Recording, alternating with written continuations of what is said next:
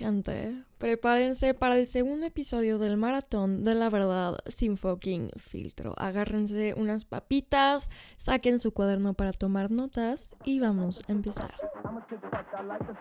Damas y caballeros, séquense las lágrimas y pónganse las pilas porque están en el único podcast que no endulza la realidad detrás de los hombres, las mujeres y el amor. Y si no te gusta que te digan las cosas como son porque no aguantas, lo siento mucho, mi amor, porque así funcionan las cosas en la verdad sin fucking filtro. home.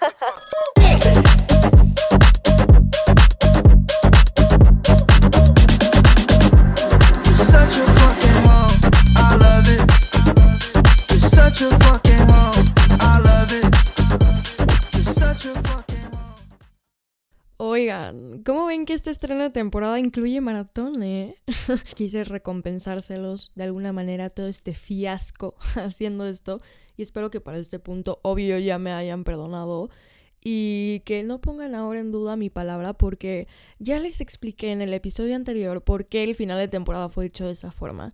Pero bueno, como este maratón de inicio de temporada se está lanzando en un 14 de febrero, se me hizo muy apto para la ocasión hablar de temas relacionados con la época disque más romántica del año.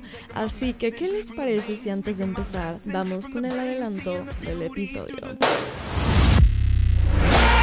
El 14 de febrero me tiene hasta la madre. Si estás con alguien y van más de cuatro meses y no te pide, le vales madres. Últimamente el tema de almas gemelas se ha vuelto muy mainstream, se ha romantizado también un chingo. Los casi algo la mayoría de las veces terminan siendo súper tóxicos, pero sobre todo innecesarios. Si tienes que estar viendo mis videos en TikTok para saber cuáles son sus intenciones contigo, no le gustas, güey. Todos quieren un puto cuento de hadas perfecto que no existe. ¿De qué coños me estás hablando? o sea...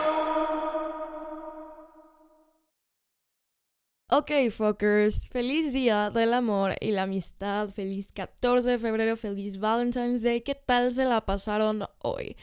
Yo, la neta, quiero serles muy sincera, ya saben que en este podcast, pues las cosas dicen como son. Y es que quiero empezar este episodio mentando madres, porque el 14 de febrero me tiene justo hasta la madre. Y no es por las razones que ustedes creen. No, señor, no soy una soltera amargada que ya no cree en el amor y odia a quienes lo tienen. Para nada. Un poquito. Pero digamos que para nada. Simplemente es una fecha que me empalaga demasiado con tanta hipocresía, cabrón. Es como Navidad. ¿Por qué chingados una vez al año nada más tenemos el pretexto perfecto para hacer las cosas que podemos hacer o celebrar todos los putos días. ¿Por qué nos tenemos que esperar a que sea 14 de febrero para decirle a la niña que te gusta o al niño que te gusta eso, que te gusta? O sea, no entiendo, lo puedes hacer cualquier otro día. Lo peor de todo es que están esas típicas parejitas tóxicas que cortan y regresan, y cortan y regresan una y otra vez. Y deciden, por alguna pendeja razón, que regresar para estar el 14 de febrero juntos es lo óptimo y lo recomendable. Güey, ¿en qué cabeza me vas a venir a decir que eso es normal? ¿En qué mundo paralelo está viviendo esta gente? Dios. O sea, ilumíname porque neta no entiendo. Aparte, ¿de qué chingados les sirve regresar si van a seguir en las mismas mierdas de siempre un día después, una hora después? O sea, es el colmo, cabrón. Toda esta gente que es así anda mal. Y a ver, que no estoy diciendo que las segundas oportunidades están mal, pero güey, yo ya viví esta dinámica de la mierda donde tanto el güey me jode a mí como yo lo jodo a él y somos tóxicos estando juntos. Pero hay tanta codependencia, tanta necesidad y tanta química física o sexual que usamos todo eso como el pretexto perfecto, ¿no? Para regresar mil veces. Además de que no es necesario explicar lo romantizado que está el 14 de febrero, güey. O sea, neta, qué pedo. Y justamente aprovechando el tema de la romantización, vengo a hablarles de eso, de lo romantizado que está en general el amor, güey. Y todos hemos sido partícipes de esto. Estamos enamorados de la idea del amor, no de lo que realmente es. Todos quieren un puto cuento de hadas perfecto que no existe, güey, porque nadie está dispuesto a querer hacer incluso a simplemente querer ver todo lo que realmente conlleva una relación de cualquier tipo, pero obviamente ahorita hablando en cuestión amorosa, ¿no? Nadie quiere hacer más allá de lo mínimo, porque eso conlleva esfuerzo, y nadie quiere esforzarse de más. Nadie quiere dejar su ego de lado, porque nadie quiere salir lastimado. Nadie quiere dejar de guardarse las cosas en vez de hablarlas porque es mucho más fácil fingir demencia y mantener la calma hasta donde aguantes que afrontar las cosas y hablar de tus sentimientos e inseguridades porque nadie quiere mostrarse vulnerable. Nadie habla de la congruencia que se necesita tener a la hora de estar con otra persona, de los sacrificios que a veces uno tiene que hacer y del brazo que a veces uno va a tener que torcer porque adivina qué, en una relación no todo siempre va a ser como tú quieres, reina, como tú quieres, rey.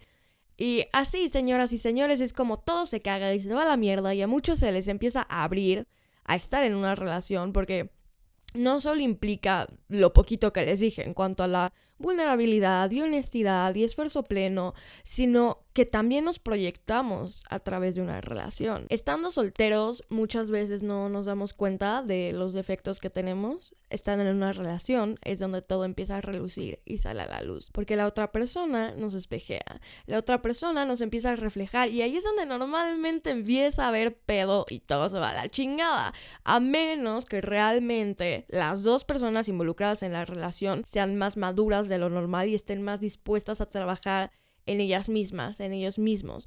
Que ya sé que muchos de ustedes van a decir, ah, sí, yo soy así. Y créanme que la mayoría no lo son a la hora de la verdad. Pero, ¿saben qué es algo que realmente me tripea muy cabrón? E- en cuanto al tema del amor.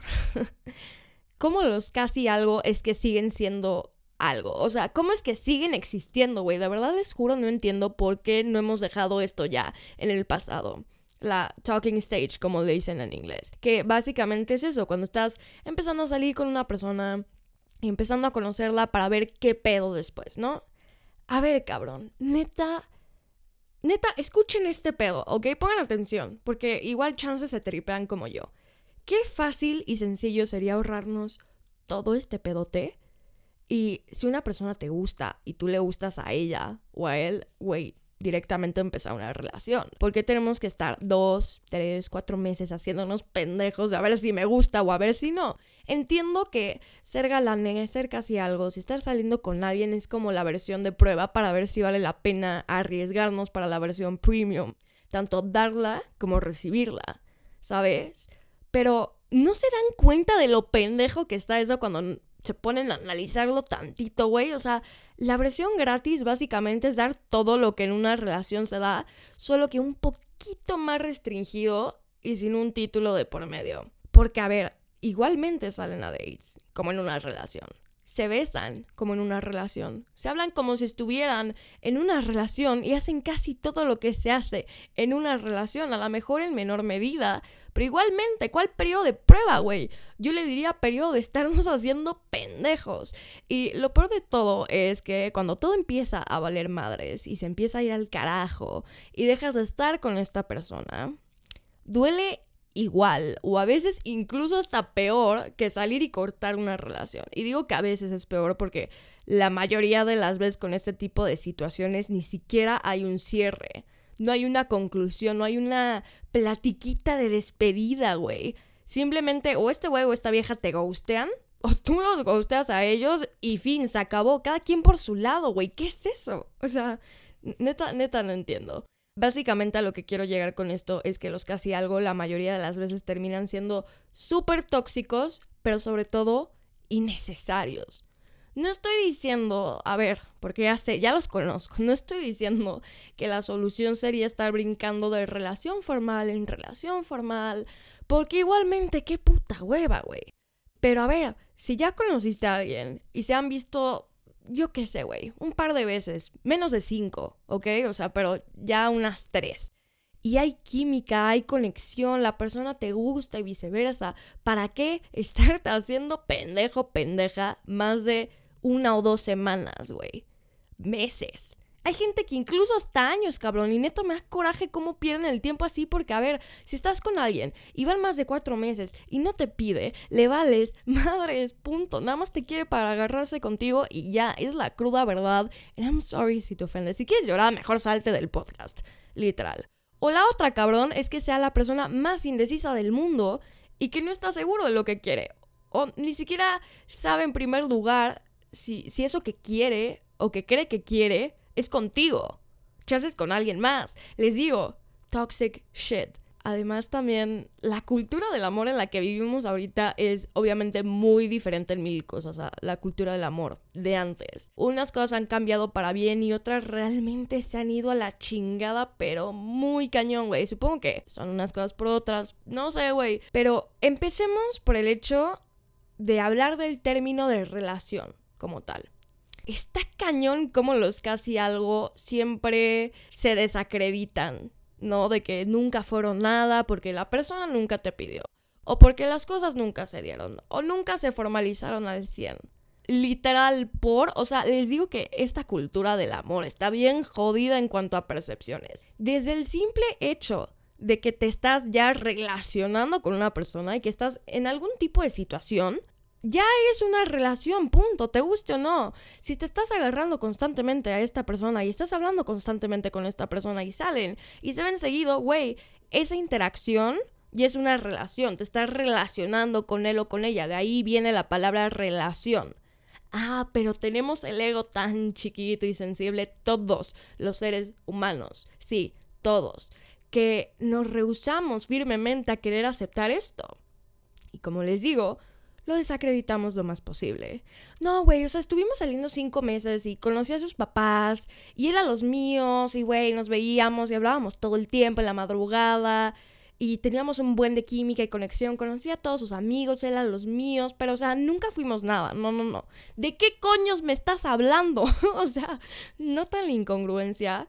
Ah, pero ¿sabes qué? Qué bien andas al pendiente del tarot en tu For You page de TikTok viendo qué es lo que esta persona siente por ti y viendo qué piensa o qué pasará. Pero lo bueno es que no son nada y no te importa, ¿verdad? Ah, eso pensé.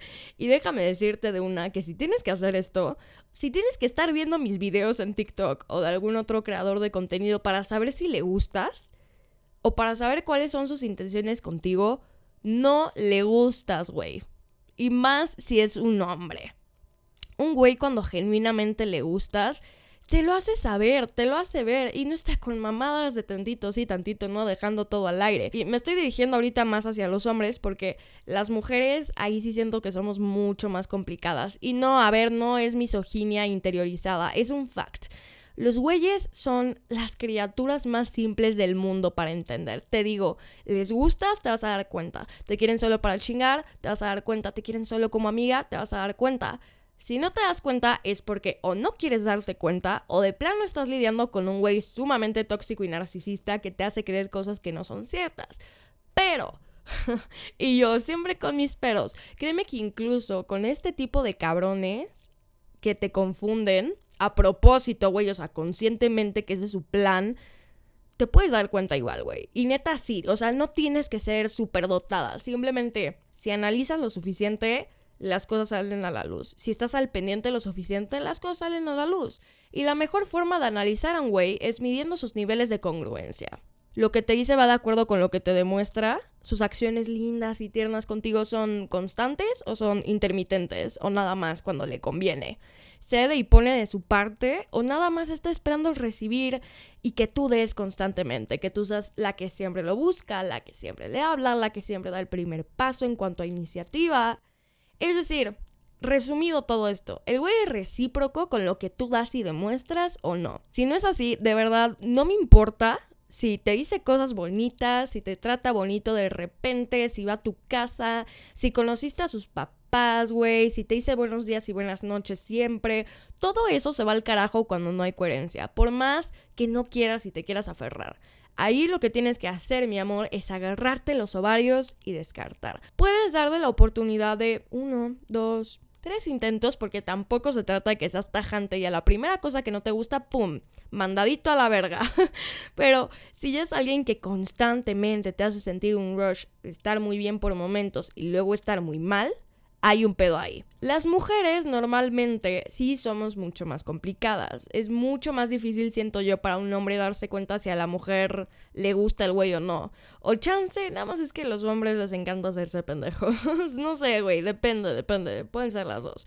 Pero una mujer puede estar súper interesada un día y al otro día hablar con sus amigas de que no sabe qué hacer con el güey, que tiene miedo, que está confundida, entonces empieza a actuar diferente. Y a ver, no es que las amigas la malinfluencien. Es que ella misma se crea historias en la cabeza y te juro, eso pasa un chingo. O sea, el pedo con nosotras es que le damos mil vueltas a las cosas y sobreanalicemos todo en un exceso que ya no es sano, ya no está padre.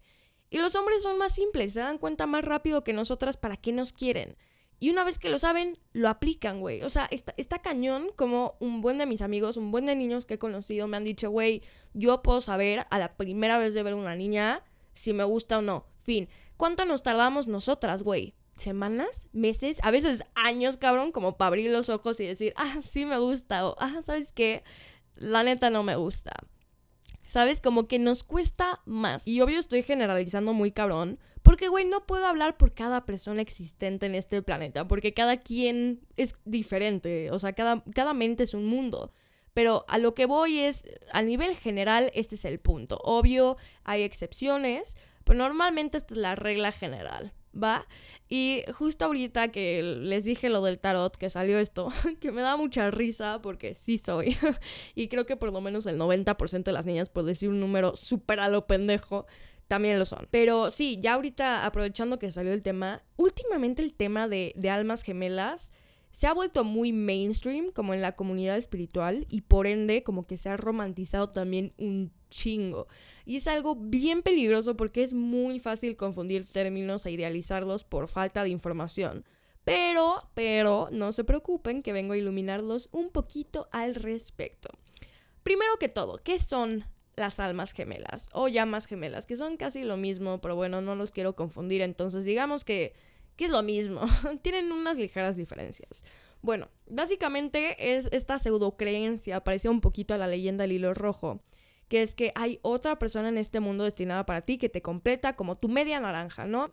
Y es una conexión que hagas lo que hagas, se separen lo que se separen, se dejen de hablar o no, se peleen o no, siempre van a tener la manera de reencontrarse, están destinados a estar juntos, tienen una conexión emocional, física y espiritual trascendental, o sea, es, algo de otro mundo que perdura para siempre. Lo del hilo rojo, les digo, es una creencia igual muy parecida que según yo, corríjanme si me equivoco, viene de la cultura oriental donde se supone que una persona y tú tienen amarrado el mismo hilo rojo en sus meñiques y ese hilo los une. O sea, se puede enredar, güey, se puede extender, pero no se puede romper. O sea, están destinados a encontrarse y estar juntos.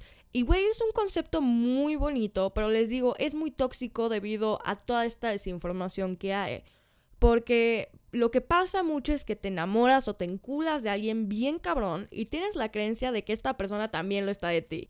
E independientemente de si esto sea o no cierto, que no es muy relevante para lo que quiero llegar, terminas idealizando, pero cabrón, güey. Y te terminas aferrando a la idea de que si no es con él, si no es con ella, no es con nadie. Que a la de huevo se van a casar, a la de a huevo van a estar juntos para siempre, van a tener hijos. Y terminas cayendo en codependencia y en apego y daydreaming constantemente con la idea de que van a terminar juntos porque así te lo dicen en las cartas de tarot de TikTok, ¿verdad? que es tu alma gemela, que es tu llama gemela. Y no me malentiendan, yo creo completamente en la existencia de almas gemelas. Para los que me siguen en Insta o me conocen un poquito, saben que soy una persona muy espiritual, muy acá de lo esotérico pero no creo que exista únicamente una en todo el mundo. O sea, ¿qué pasa si se muere, si te pone el cuerno, si tú le pones el cuerno, si se separan? O sea, ya valiste verga, ya no existe nadie en el mundo igual para ti más que él, más que ella. O sea, ya estás destinado a estar solo o estar sola por el resto de tu vida porque no hay nadie más así. No, güey, obviamente no. Y te digo esto porque les digo, a mí me encantan los temas esotéricos y he leído varios libros de espiritualidad y en casi todo se desmiente la idea de que solo existe un alma gemela.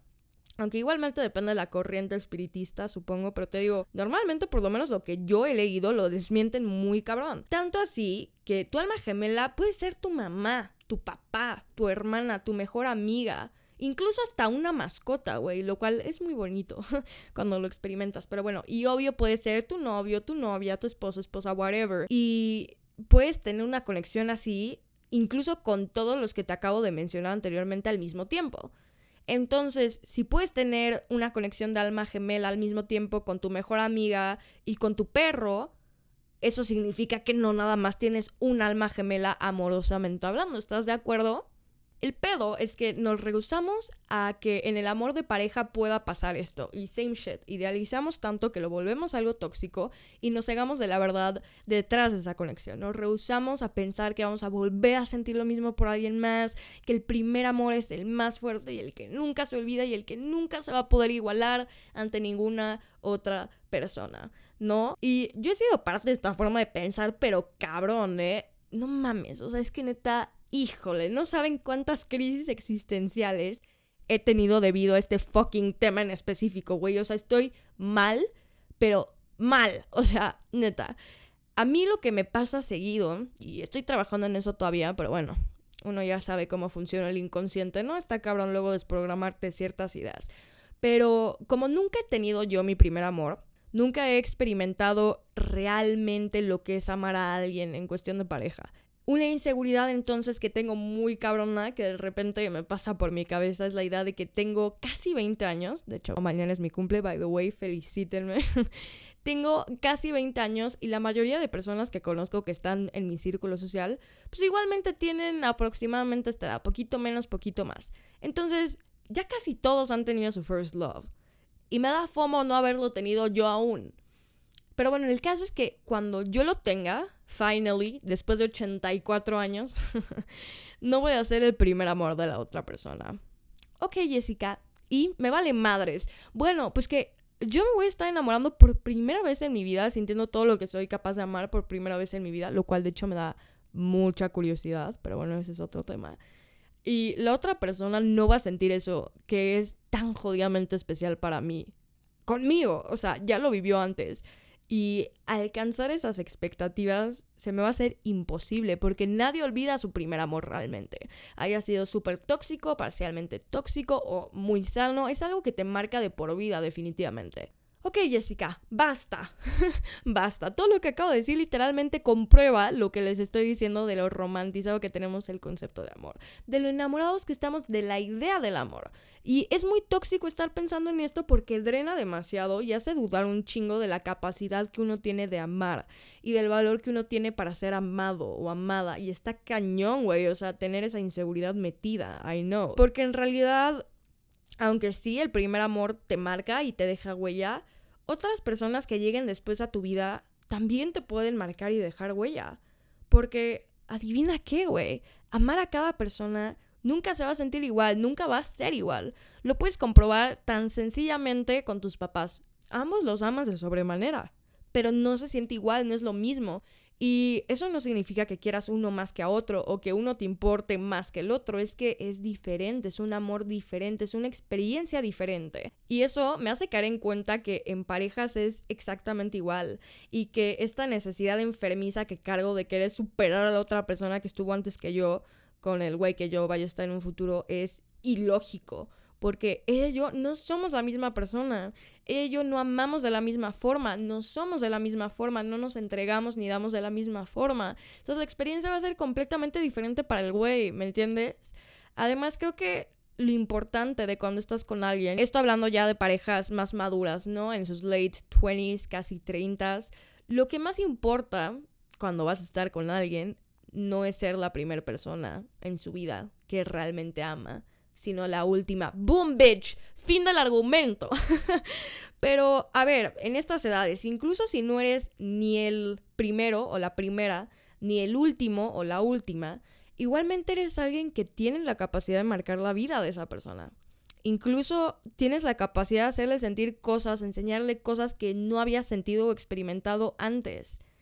Y va a ser una huella diferente a los demás, pero va a haber una huella.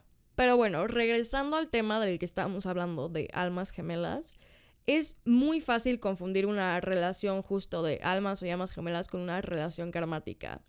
Las relaciones karmáticas, se preguntarán ustedes, ¿qué es? ¿Qué son? Ok, son personas que vienen a tu vida justo a sanar tu karma. Que el karma no precisamente es malo, o sea, porque mucha gente lo ve así, ¿no? No, el karma es energía, punto, como todo en la vida, tanto positiva como negativa, pero, o sea, no, no en el sentido como de bueno o malo, sino de polaridades, ¿me entiendes? Polaridad positiva y negativa, como las pilas, hazte de cuenta. Y estas personas llegan a tu vida para ayudarte a transmutar el polo negativo de tu karma hacia el polo positivo. Y esto a través de experiencias que sí pueden llegar a ser muy dolorosas, pero que siempre, siempre, siempre, siempre te ayudan a sanar.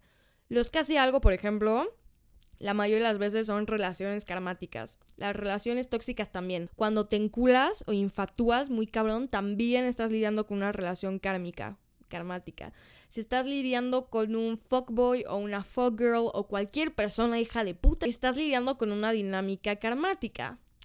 Pero no mames, es que cómo nos mama idealizar y endulzar todo esto y decimos que este tipo de personas son nuestras almas gemelas cuando no. Porque neto está heavy como luego, y esto es muy seguido, ¿eh? Escucho esto sobre todo en niñas de, güey, yo sé que ahorita no estamos juntos, pero tenemos una conexión y sé que ambos nos gustamos y sé que siempre nos vamos a terminar encontrando. Entonces quiere decir que somos almas gemelas y a lo mejor ahorita no es el momento. Y el 99% de las veces que me dicen esto o que escucho esto me puedo dar cuenta más claro que el agua que están súper encaprichadas, súper enculadas de este güey, a tal grado de cegarse de que si no están juntos y de que si no está funcionando la relación o situaciones porque no debería de pasar así. Y si te identificas con esto deberías dejar de aferrarte tanto a la idea de querer que pase, porque la terminas forzando muy duro. Yo no creo para nada en la existencia de persona correcta, momento incorrecto. No, güey. Esa persona tenía que llegar a tu vida en ese momento, punto, porque tenía que demostrarte esa lección. Que no se hayan dado las cosas no significa que no era el momento, es que eso tenía que pasar, no se iban a dar las cosas. Y no es que ya todo esté predestinado y todo esté escrito y no tienes libre albedrío, porque no, igual esa es una creencia muy errónea en cuanto a la espiritualidad, no, para nada. Simplemente que hay ciertos contratos álmicos de los cuales si quieren luego hablo en otro episodio más acá espiritual, porque no me quiero meter a profundidad en, en eso ahorita, pero hay contratos álmicos que tú tienes con distintas personas que tú puedes seguir o no seguir, o sea, puedes romper ese contrato o, te digo, cumplirlo. Esos contratos son para trascender y evolucionar en la vida acá, ¿no? En, en la tierra, para, para transmutar, mejorar, la, la, la. Pero, o sea, tú tienes el libre albedrío de, de hacer lo que tú quieras con esa persona, pero digamos que tiene una misión y ya cae en ti la responsabilidad y en la otra persona también cae de qué van a hacer, de qué va a pasar, pero esa misión está ahí latente, está presente. Si quieres seguir con esa persona, puedes seguir. Si no quieres seguir, pues no. Pero, ¿sabes? O sea, como que ya hay ahí una misión, digamos, que va a pasar si decides involucrarte con esta persona. Y pues eso, básicamente. Porque, a ver, genuinamente no creo que en una relación de dinámica de, de alma gemela exista tanta disfunción y toxicidad y que tengas que estar manifestando a tu persona para que te escriba, para que te hable, para que te quiera, para que te pele. Que sí funciona, ¿eh? Sí funciona. Pero no, no funciona de la manera en la que tú quieres. Siempre es a medias, porque esa persona no tiene esa misión en tu vida, ¿me entiendes? Cuando realmente es un alma gemela, las cosas fluyen y cuando lo vivas te vas a dar cuenta, o sea, no va a ser complicado explicarle cómo quieres que te ame, cómo quieres que te trate, simplemente es como que ya sabe, como que es una conexión tan profunda y tan energéticamente pura, güey, o sea, el amor más puro en su esplendor, no hay e, ese, esa dificultad tan tóxica. Eso no quiere decir que no hayan pedos, obviamente los hay, no hay que romantizar esto tampoco, pero es mucho más funcional y mucho más servible y puede ser una relación muy intensa y lo que quieras, claro, pero no de que tantito sí, tantito no. Van a haber otro tipo de desafíos. Pues les digo, puta, qué rico, ¿no? Es aferrarnos a la idea y la esperanza de que chance mañana, chance en una semana, en un mes, en un año o en 10 años, se va a terminar dando lo que tú tanto quieres que se dé. O simplemente, qué difícil es aceptar que chance esa persona no es para ti y cerrar por completo la puerta sin ninguna velita prendida de oportunidad potencial en el futuro y dejar ir, porque eso significa tener que aceptar que no van a estar juntos y vas a tener que vivir el duelo de decepcionarte y sentirte lastimada o lastimado. Y como seres humanos, siempre digo esto, buscamos la salida más cómoda, la más rica, la más disfrutable, la menos dolorosa y tendemos a evitar o evadir la salida dura y difícil y qué lástima, porque es mucho más corta, güey, aunque le estés sufriendo, güey, es, es, la salida más corta y que más te ayuda, que más beneficios trae a tu vida, porque ponte a pensar, imagínate estarte aferrando un mes, dos meses, tres, seis, diez, un año, güey, lo que tú quieras, a que chance pueda que resurja algo.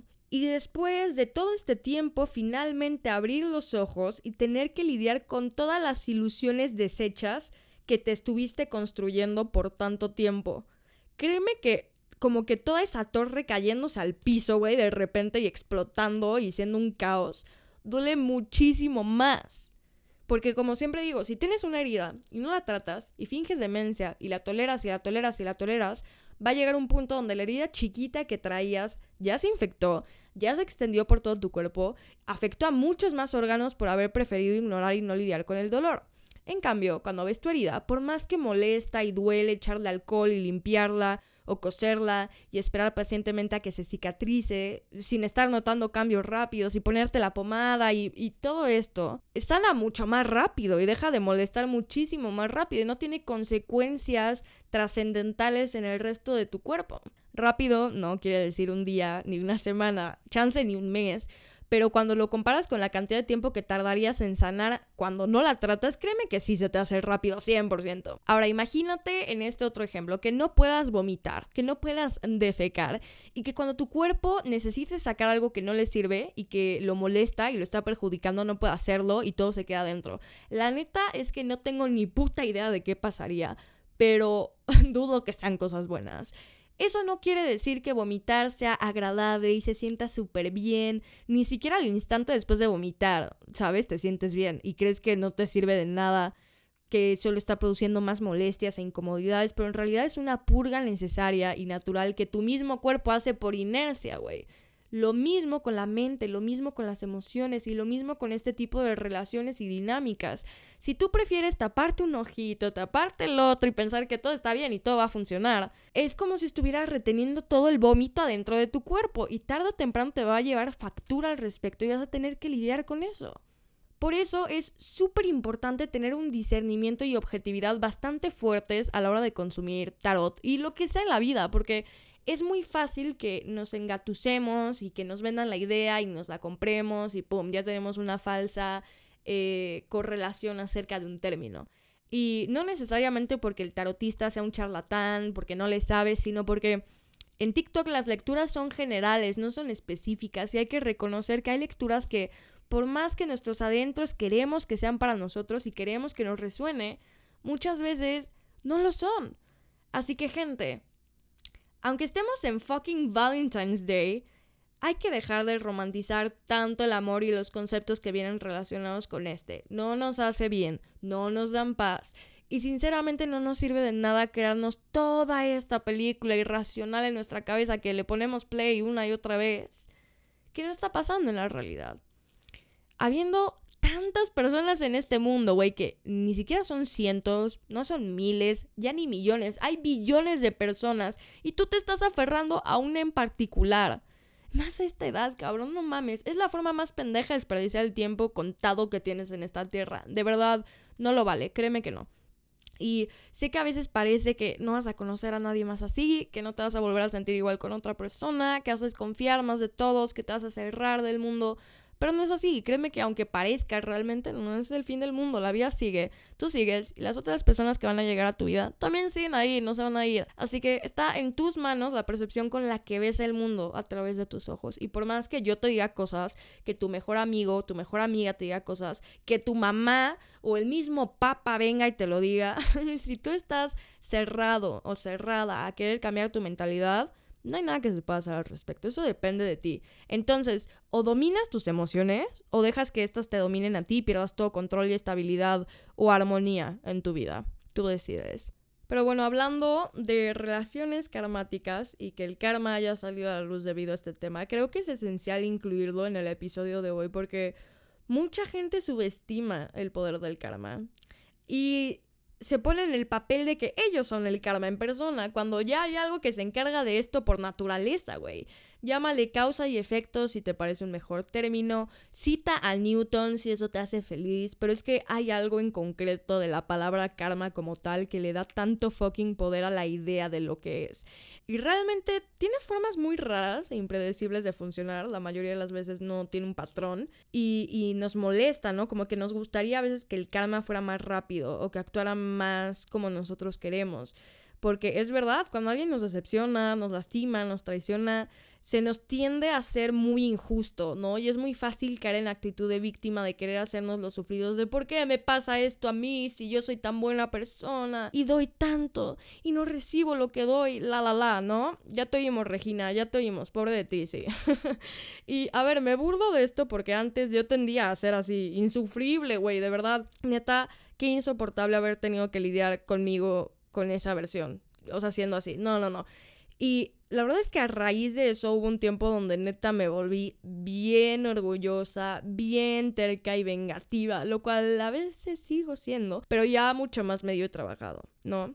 Y el problema es ese, que llega un punto que nos terminamos hartando porque no sabemos qué chingados estamos haciendo mal para que nos pasen este tipo de cosas y se vuelve cansado tener que lidiar con el mismo cuento de siempre una y otra y otra vez hasta tal punto que parece interminable y nos hacemos la idea de que todos los hombres son iguales, todas las mujeres son iguales, todos los hombres solo piensan en coger, todas las mujeres son interesadas y solo les importa el dinero.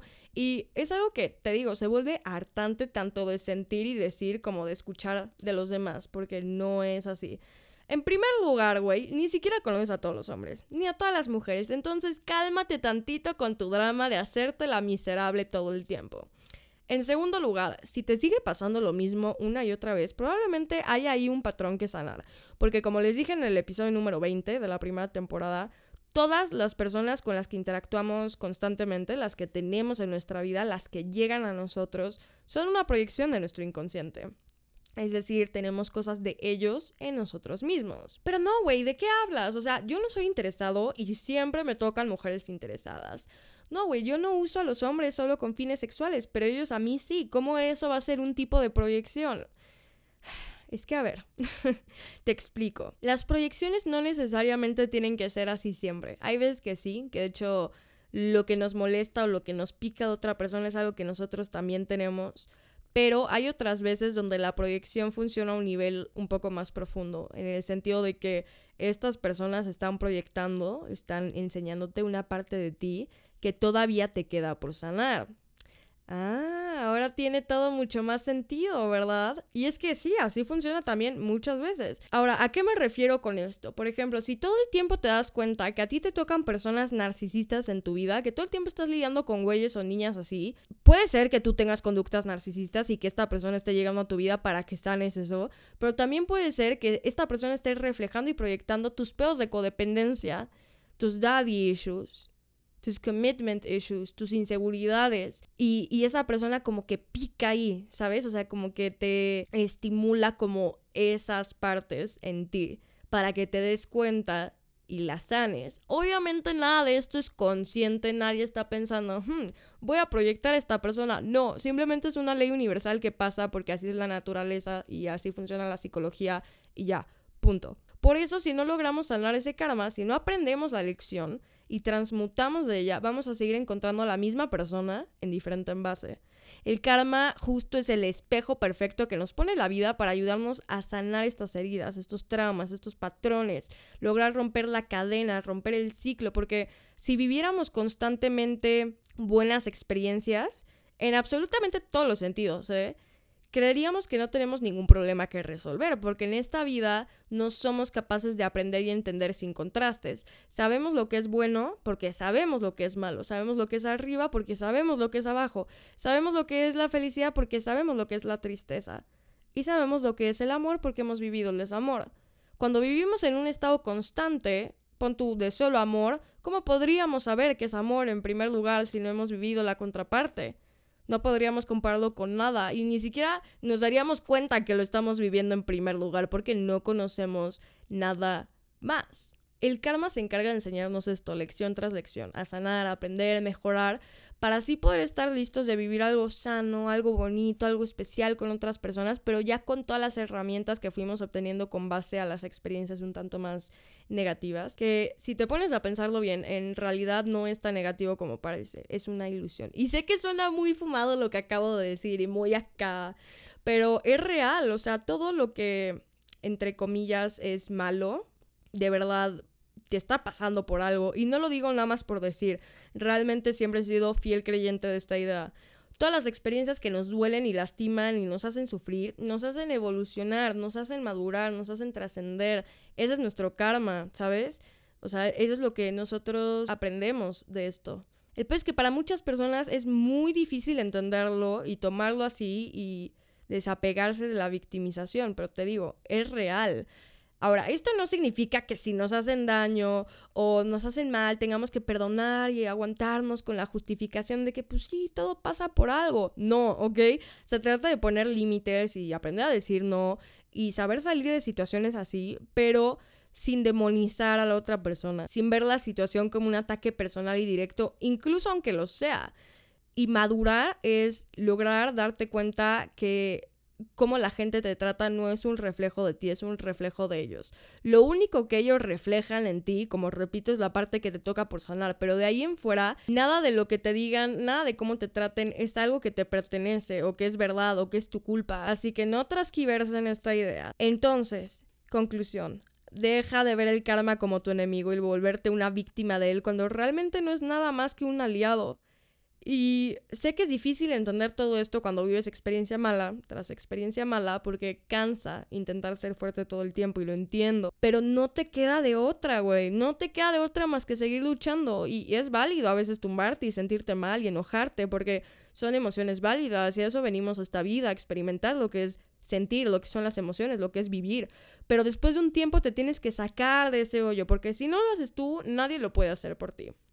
El karma es un maestro muy cabrón para entender y sanar nuestras emociones y heridas. Entonces, en vez de mentarle la madre, ve lo que puedes aprender de él y cómo puedes aplicar ese aprendizaje en tu vida.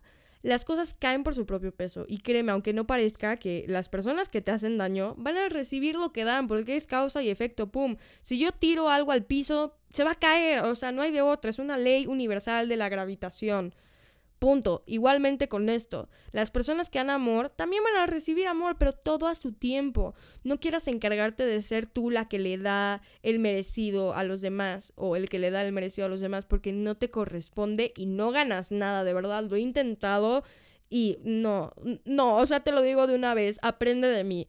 A lo mejor en el momento sí sientes cierto grado de satisfacción, pero es a nivel ego, porque al final del día eso no sirve de nada y al pasar el tiempo genera vacío te das cuenta que estuviste nada más perdiendo y gastando tu tiempo y energía a lo pendejo. Entonces, aprende a perdonar y aprende a dejar de victimizarte sobre cosas que pasan en tu vida y a ver la parte que te hicieron vivir, porque eso es lo que te va a ayudar a crecer.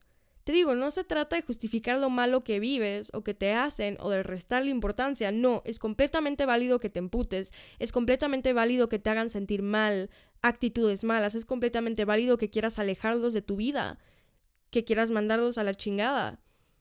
Pero lo que te estoy diciendo es que entiendas que estás viviendo lo que estás viviendo por algo y ese algo se llama proyección de tu inconsciente. Y tu inconsciente es muy inteligente, así que aprende lo que estás viendo o vas a vivir el mismo ciclo toda tu vida. Pero bueno, gente, ¿qué tal, eh? ¿Les gustó el episodio de hoy? A mí, la neta, me encantó. Espero que a ustedes también les haya fascinado y que en general el maratón y el inicio de temporada también.